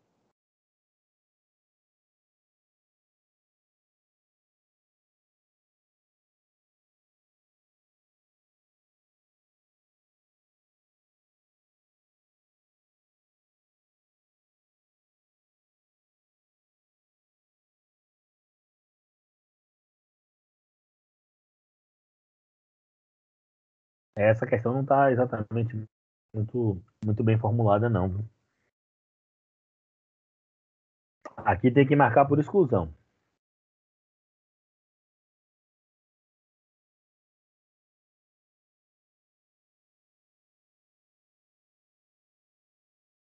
Vamos lá. O, o nacionalismo é uma característica do fascismo? Fácil, né? A defesa de um Estado nacional. É, observem que nesse, nesse Estado nacional é, tem sempre um- um- uma rememoração de um passado. É, esse passado ele é inventado, ele é romantizado. Ele não é que é assim que foi na história, como eles contam, mas você pega uma referência desse passado e projeta como um futuro a construir. Então, na Alemanha, o tempo do Sacro Império Romano Germânico, do grande povo ariano, e que foi desfacelado, sabe? Então, vamos reconstruir esse grande império e projeta no futuro. Por isso, o terceiro Reich, o terceiro grande império alemão. Então, o nacionalismo é, sim, uma característica disso, né? Então, esse nacionalismo é esse nacionalismo presente que nós estudamos na Primeira Guerra Mundial. A ideia de que seu povo é superior, de que sua nação é superior, de que é, é, existem inimigos externos atrapalhando o desenvolvimento da nação e, internamente dentro desse país se ataca todo mundo que as pessoas acham que não é nacional. Então, comunistas, porque os comunistas têm uma perspectiva transnacional de construção do comunismo. Então, essas pessoas são antinacionais. Então, todo mundo que não defende a pátria, os signos nacionais, a memória nacional inventada por essa galera, beleza, então essas pessoas são antinacionais e devem ser perseguidas. Então, o nacionalismo é uma característica fundamental do fascismo. Existe nacionalismo fora do fascismo? Existe, tá? Então, o nacionalismo é uma característica que está presente não só no fascismo, mas em outras expressões políticas também. Racismo, sim. Agora, por que eu digo que essa questão está mal, mal, mal formulada? Porque, não mal formulada, mas é, ela está mal formulada, mas aqui você tem que ficar ligado, porque quando se fala racismo dentro da discussão do fascismo ou do nazismo, a galera associa automaticamente à Alemanha. Então parece que a Alemanha foi racista, porque do caso dos judeus, e os outros locais não. Mas, gente, o nacionalismo exacerbado, ele anda, ó, ó, juntinho com a perspectiva supremacista, sabe, com a perspectiva racista. Ele, ele, ele flerta, ele está aqui do ladinho, ó, do ladinho, do ladinho. E aí, quando se fala de racismo, deve se pegar naquela lógica que eu estava discutindo um pouco mais cedo a partir da, de uma pergunta de Cauã, que é o seguinte: você tem intolerância com as diferenças. Na Itália, isso se, ou na Alemanha, isso se expressa contra os judeus, mas nos outros locais se expressa é, contra ciganos, contra comunistas e por aí vai. Então, o racismo é um desses componentes. A Sara está dizendo aqui que tá do, ficou entre dúvida entre antimarxismo e liberalismo, mas nem sei o que é antimarxismo. Então deve ser. então, sa- sa- fica ligado, Sara, que eu estou ligado que em sociologia vocês discutem. Rafael bota para vocês lerem alguns textos aí. Eu não vou falar aqui porque também. Aliás, eu podia falar porque pelo menos virava companheiro meu de cela, né? Mas enfim, melhor não. Ah, então, assim, vamos para a próxima questão, que é antimarxismo. Ah, eu estou achando que eu vou errar essa questão também, tá? Mas o Karl Marx, sim, era comunista, né? Comunismo vem da palavra comum, né, que é recuperada e se aparece no marxismo com bastante ênfase. O marxismo é essa leitura a partir da produção do Marx e Engels, que interpreta essa sociedade burguesa, faz crítica a ela e propõe a construção de uma sociedade comunista. E isso é sempre como uma proposição, não como uma receita de bolo, um caminho a ser seguido. É por isso que existe uma série de divergências dentro do marxismo. E como vocês podem observar, o bolchevismo, né, o bolchevique, a, a, é de influência marxista. Então, quando eu estou olhando aqui, eu vou fazer que nem vocês. Eu marcaria antimarxismo, né? É, e ali no liberalismo, eu também não marcaria, porque o fascismo ele é profundamente antiliberal. Eu acho que na lógica dessa questão aqui, a resposta vai ser liberalismo, tá? Vou marcar aqui, mas talvez a gente erre. Ah, não, acertamos. Então, aqui, esse é o tipo de questão que dá problema. Hã? Se nem Shin tá convicto, tudo acerta quem sou eu. Então, ó, eu lembro que eu falei no vídeo com vocês e, e por isso que é importante esse momento de interação, que a interpretação hegemônica que vocês vão encontrar em questões de vestibulares sobre o evento do, do fascismo, do nazismo, vai ser aquela que tenta associar fascismo, nazismo e a União Soviética, tá? Ou seja, vão tratar todos eles como totalitarismo, ou seja, estados totalitários. É essa palavra utilizada na imprensa, que aparece no livro didático e que aparece em uma grande parte das questões de vestibular. Eu acho essa interpretação completamente equivocada e apresentei as razões para vocês, tá? E dentro das ciências humanas é, existe debate sobre isso. Essa não é a interpretação hegemônica, a ideia de totalitarismo, tá? Eu acho que é equivocado igualar o que acontece na União Soviética com o que aconteceu na Itália e na Alemanha. Não à toa a União Soviética, o povo russo e os comunistas combateram o nazismo. Então, para mim, é completamente equivocado você igualar quem combate o nazismo e o fascismo com fascistas e nazistas, tá? Eu acho que tem um problema aqui.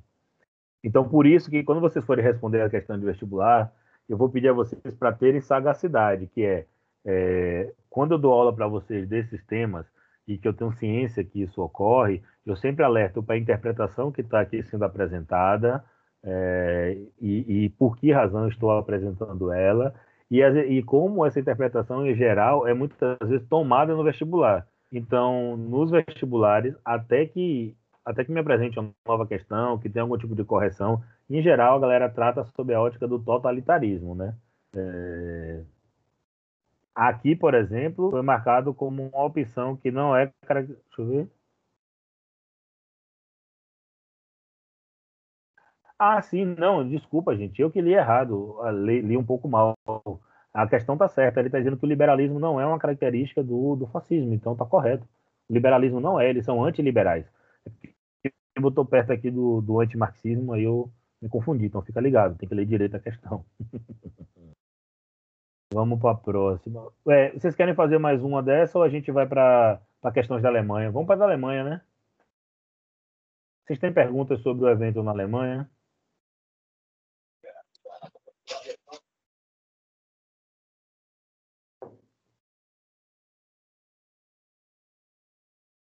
Não, ninguém tem pergunta sobre a ascensão de Hitler, do partido nazista Eu, alemão. eu para falar a verdade, só assisti as duas videoaulas. A da Alemanha eu não assisti ainda. Mas Meu mesmo cara. assim, vocês não- vocês já viram filmes, já estudaram em outros momentos, tem alguma questão? Então vocês preferem ficar na- nas questões da Itália? Por mim, pode ir para da Alemanha. Vai que surge questões enquanto a gente faz. Beleza.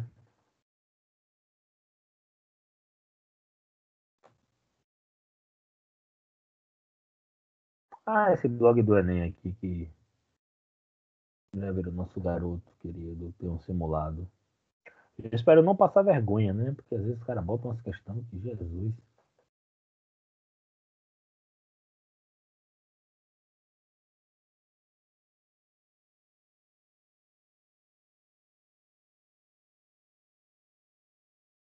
Olha que palhaço, velho.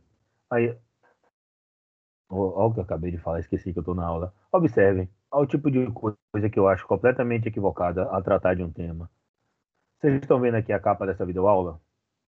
Ela pode ser Qual a necessidade de botar o bigodinho? Agora vocês nunca vão me ver fazendo um bigodinho de Hitler na videoaula para fazer graça. Isso é uma loucura, pô. Imagina aí, Eu acho que isso não imagina é aí piada. agora aqui que você é de uma família judia que fugiu do campo de concentração, que tem vários, assim, e que tá vendo um cara fazendo isso aqui. Hum. É, a galera perde a mão da coisa, assim, sabe? Eu sei que tem que fazer umas graças, a galera faz isso e tal, em cursinho, em videoaula e tal, mas de vez em quando acho que a galera perde a noção da coisa. Eita Jesus! Vamos lá nessa aqui, hein?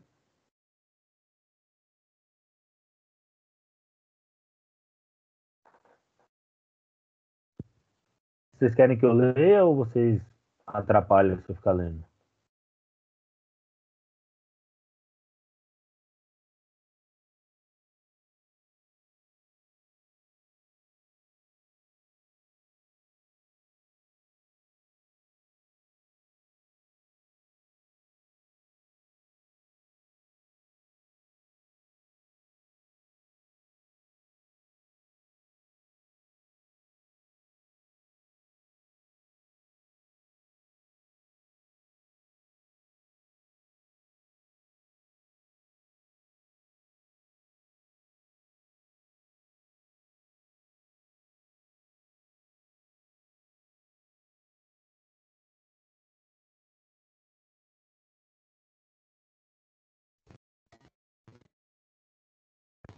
É,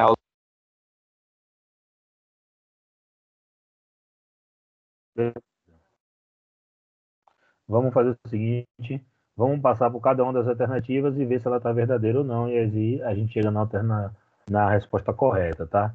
Você tem um longo texto, é, então vamos lá. Depois das eleições de 1933, a ditadura nazista dá início a uma autêntica limpeza da área. Sindicatos e partidos são dissolvidos, suas sedes são invadidas, expropriados seus fundos e empastelados seus jornais, ou seja, os jornais são fechados, tá?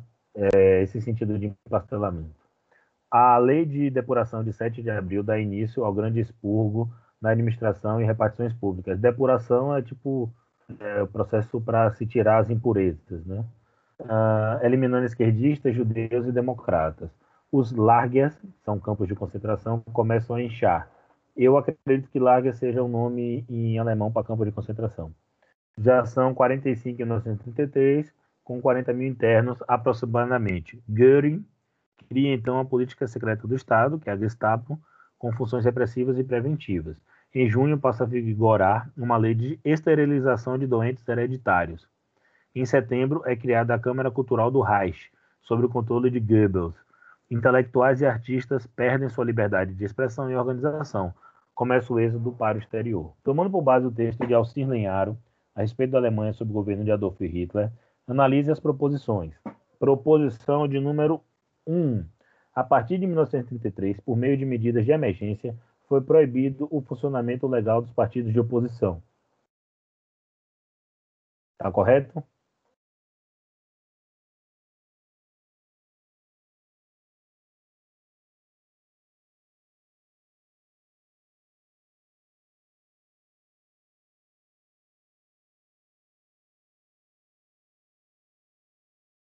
Então, gente, fica ligado. Esse, esse é o tipo de questão, por exemplo, que, que coloca-se na avaliação e muitos de vocês acabam errando, é, em que ela, pelo menos essa primeira alternativa, não depende fundamentalmente de você saber do assunto. Depende da interpretação do texto. O texto diz isso.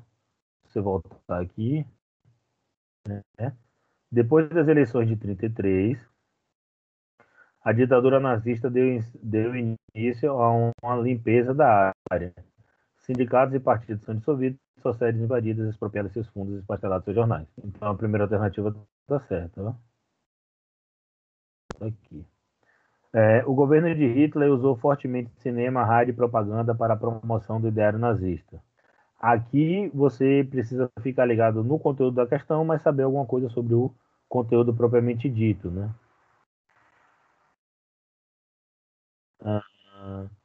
Então você pega aqui, por exemplo, em junho passa a vigorar uma lei, não, essa aqui. Em setembro é criada a Câmara Cultural do Reich, sob o controle de Goebbels. Intelectuais e artistas perdem sua liberdade de expressão e organização, começa o êxodo para o exterior.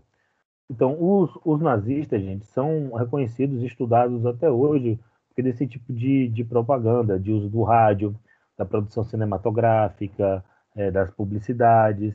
Então, essa, essa resposta 2 aqui está correta. Aí nós vamos para 3. O êxodo Oxi. foi a opção de. Sim. E algumas pessoas até dizem que foi aí que começaram as fake news, né? Então, se você pegar a ideia de fake news como uma notícia falsa, como um boato, ela deve existir desde que o mundo é mundo. Só que no, no, no tanto no fascismo, no, no- enfim, na expressão da Alemanha e na Itália, tem um negócio muito forte que não é só a fake news, ou seja, a mentira, a vinculação de inverdades, distorção da realidade, coisas desse tipo, né? Mas o que você existe no, no, no, nazismo é uma política de desinformação sustentada em teorias de conspiração. Então, tipo assim, os judeus, sei lá, comem criancinha. Sabe? Tipo assim, é uma teoria da conspiração maluca, que não existe, não tem prova na realidade. Então, teoria da conspiração, é, uma certa característica meio alucinatória, é, esse tipo de coisa se faz presente no, no fascismo histórico e no neofascismo também faz. Você vê que os caras têm teoria da conspiração mesmo. É...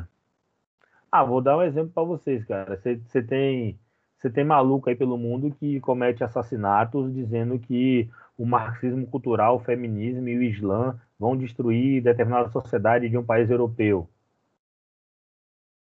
Cara, o marxismo é uma coisa de acadêmico e de partido de esquerda, sabe? Aí a galera às vezes acusa grandes redes e conglomerados internacionais disso. É uma loucura, sabe? Tipo o Bradesco. Vou acusar o Bradesco disso porque a Bia do Bradesco está sofrendo assédio, a inteligência artificial lá do, do Bradesco. Sabe? Então, assim, tem, tem umas, umas coisas que não, não condizem com a realidade, sabe? É, é loucura. Então, se faz presente nisso também. E aqui, é o cinema, a rádio, a propaganda é usado para construir uma narrativa é, de verdade sobre aquela sociedade, é, chegar neles determinadas informações, impedir com que outras informações cheguem, ou seja, censura, tá? Porque assim, ó, no espaço democrático, teoricamente, você tem que estar aberto ao contraditório, à pluralidade de ideias, à diferença entre as pessoas. Por isso que é importante. Por isso, por exemplo, que num debate, no, no, numa eleição tem debate, para que as diferentes posições possam ali se aparecer. E, sobretudo, numa democracia, tem que entender que a democracia tem que respeitar as minorias. Isso é um elemento muito fundamental. E minoria que eu estou falando não é essa minoria, tipo assim, negros são minorias. Não, os negros são a maioria na nossa sociedade, a gente pode discutir a expressão política. Estou falando de minoria de ser pouco mesmo, sabe? Tipo assim, um partido lá que tem um menor número de pessoas. Ele não pode ser ignorado simplesmente num debate. Porque é isso que a democracia tem que fazer, tem que respeitar essas diferentes perspectivas e garantir que esse espaço apareça. Quando você fala de uma política fascista, você está falando sobre controle de informação e sobre divulgação de uma ideia única. E eles utilizam o quê? Naquela época, cinema, rádio e propaganda. Se nós formos pensar hoje, essa política tem que estar atrelada, por exemplo, o uso de redes sociais, é, canais de YouTube, por aí vai. Por quê? Porque são os meios de comunicação que nós temos hoje. Então, tem que ficar ligado nessa, nessa característica. Vamos lá. Oxi. Opa. Fale. É, tem um filme Jojo, Jojo Rabbit que é até que mostra com, que tinha vários é, acampamentos de criança nazista e que ele usavam as crianças para colar cartazes e falava justamente isso, tipo, ah, se vê um judeu é um bruxo, ele vai lhe pegar, muito cuidado, denuncie, ajude a gente e tal, incentivando. Eu, eu assisti esse filme, eu confesso que eu fui assistir esse filme com uma perspectiva de resmungar, justamente por por uma ideia de querer usar o humor numa realidade que eu não sei se os caras conseguiriam, né? No entanto, eu, eu também achei estranho início, mas ela é legal. Eu achei que ia ser pior, o filme me surpreendeu, porque o filme pelo menos tem a proposta de fazer chacota com aquelas pessoas que causaram a violência.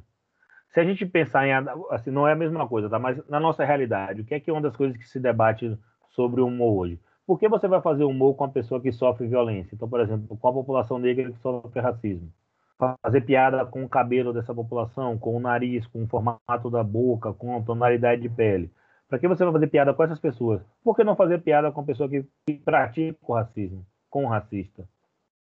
Então, assim, o filme, pelo menos, ele faz um outro movimento. E ele acaba sendo um, uma coisa de massas, né? Porque você tem Scarlett Johansson, é um filme hollywoodiano, cheio de efeitos loucos, assim. É, eu, acho que, eu acho que vale a pena assistir o filme. Eu só não lembro se eu assisti ele na Netflix. Eu não lembro, não sei em, em que plataforma Não tá tem na disponível. Netflix, não. Infelizmente. Não, eu acho que eu assisti na Sky mesmo. Eu- eu acho que eu assisti na TV fechada mesmo. Mas a gente consegue assistir hoje de vários modos. Ah, vamos lá para a terceira alternativa. O exílio foi a opção de muitos intelectuais, artistas, poetas e escritores que perceberam os perigos do ideário nazista, pautado pela superioridade da chamada raça ariana. Então, aqui tem que ficar ligado que é, aqui no final o cara diz abertamente né, sobre o êxodo, mas nessa parte aqui do êxodo, é, esse êxodo não está conectado direto à questão da raça ariana, pelo menos não aqui no texto. Mas no início ele fala sobre isso, cadê? Ah, não, era na outra questão. Ah,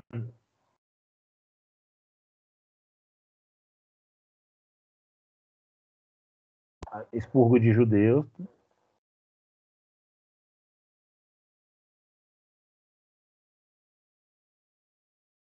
Tá. Eu acho que eu li o outro trecho.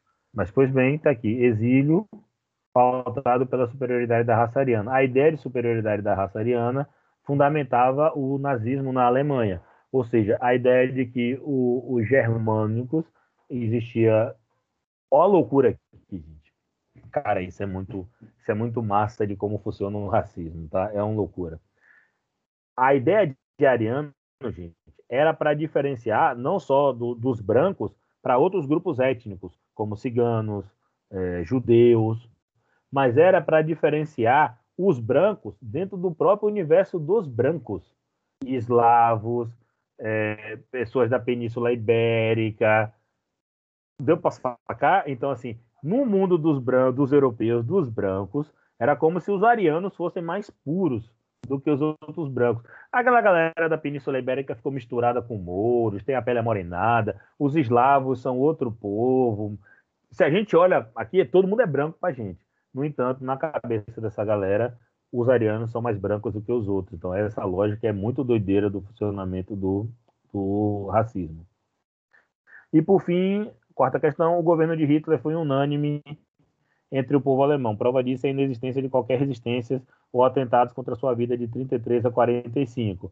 Aqui exige que você tenha conhecimento é, da experiência histórica. O texto dá algum indicativo disso? Dá, quando na perseguição aos, aos partidos, aos sindicatos. Então, se está perseguindo é porque essa galera, de alguma maneira, representa algo em contrário, né? É, no entanto, você reforça essa sua compreensão quando você estuda, né? É, é, os eventos de perseguição, fechamento dos partidos e por aí vai. Os atentados, esse tipo de violência. Então, a quarta questão está errada, porque Hitler não foi uma unanimidade no povo alemão. Não mesmo. Então, tem que ficar ligado nisso. Então, se a gente marcar a 1 e a 2 e a 3 como verdadeiras, vamos rezar para o professor não passar vergonha e está correta. Beleza. Gente, estamos chegando em 10h48. Eu quero perguntar a vocês o seguinte: é, para eu tentar me preparar, tá? Minha expectativa é que vocês vejam as aulas, tom, façam os mapas mentais, tomem nota das suas dúvidas e venham para a aula para que a gente tenha essa interação. Me parece que essa interação cai com o avançar da aula.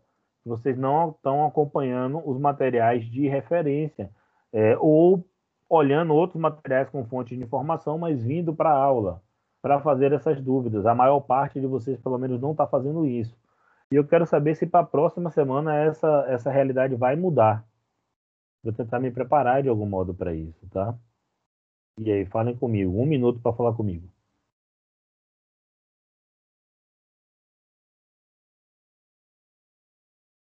É.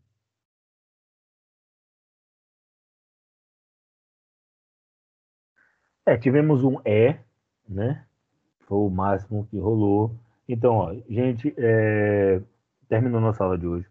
Eu vou pedir mais uma vez que, dentro, da, dentro das condições de vocês, é, vejam os materiais. Eles servem tanto por uma questão pragmática, que é passar em história, receber a nota, já foi. Enem, receber a nota, já foi mas ele serve tudo, sobretudo, e penso o mais importante, para vocês se orientarem no mundo, fazerem boas questões e que história seja essa referência. Então, dentro das condições que vocês tiverem, porque mais uma vez eu não não consigo saber exatamente como está a vida de cada um de vocês. Tentem fazer isso, tá? Para a gente garantir essa aula com mais dinâmica, com mais perguntas, com, com mais questões rolando, tá bom? Tenham um bom dia, um beijão, bom ver vocês. Divertido encontrar vários de vocês com, com essa minha foto biscoiteira, tá bom? Beijão, se cuidem.